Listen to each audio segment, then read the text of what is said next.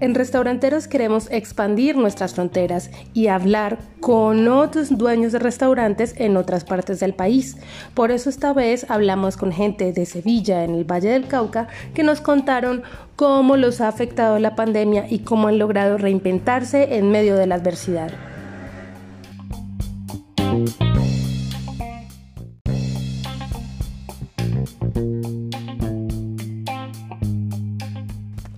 Primero quiero saludar a Andrés Reina, él es propietario de Casa La Oruga, un restaurante que vende comidas rápidas con un toque gourmet y que se ha visto afectado por los cambios durante este último año.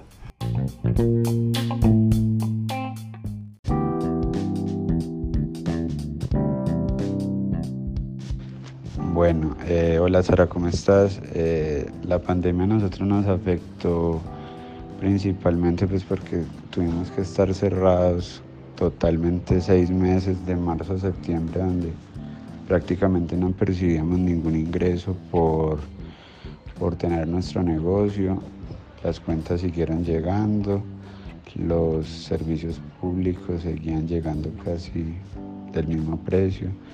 La única ayuda fue tal vez la del arrendatario que nos bajó un poco pues no recibimos ayuda ni de la alcaldía, ni de la Cámara de Comercio, ni de nadie. Eh, pues aparte de eso, pues también fue un golpe duro porque digamos que yo tenía dos empleados que pues lastimosamente tuve que despedir.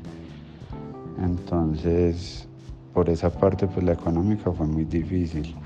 Aún lo sigue siendo porque pues eh, digamos que los negocios que trabajamos en la noche seguimos casi igual de afectados porque tenemos un horario muy corto para poder trabajar.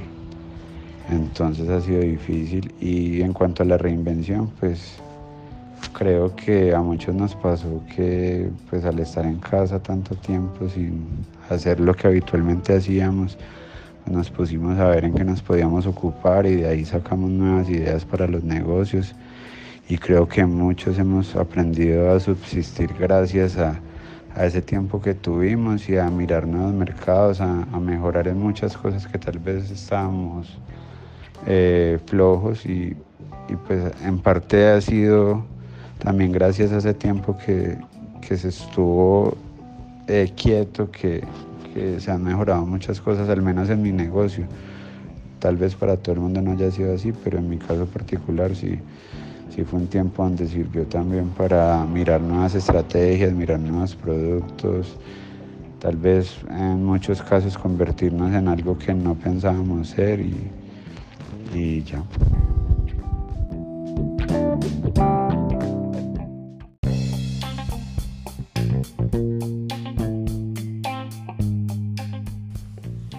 También hablamos con Patricia Cardona. Ella es propietaria del restaurante arepas.com, un lugar especializado en arepas rellenas de carne y que tras 18 años de trabajo han tenido que enfrentar esta crisis sin tener ayuda del Estado o de las entidades bancarias al ser un negocio pequeño.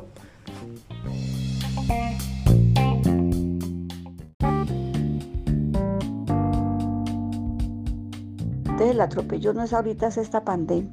Desde mucho antes a nosotros se nos ha violado todo, todo, todo. Hemos tenido que trabajar con las uñas, con la necesidad de, de trabajar el día a día, pero eso nosotros llevamos 18 años porque hemos tenido fe en lo que hacemos.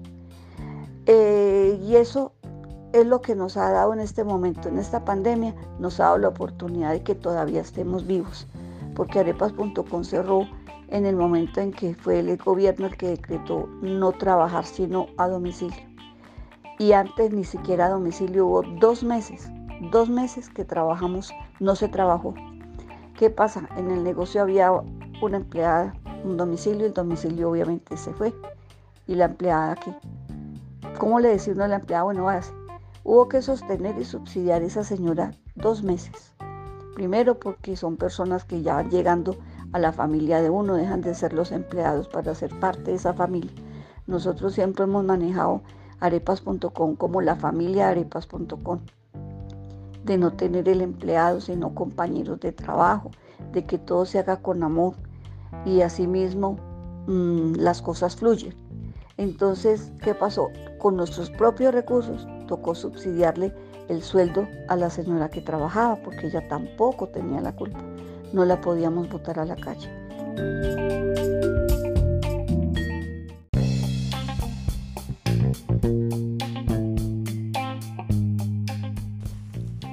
Queríamos mostrarles esta crisis que viven muchos de los restauranteros de nuestro país, principalmente en municipios apartados donde es aún más difícil conseguir un subsidio o alguna ayuda que pueda sacar estos negocios a flote.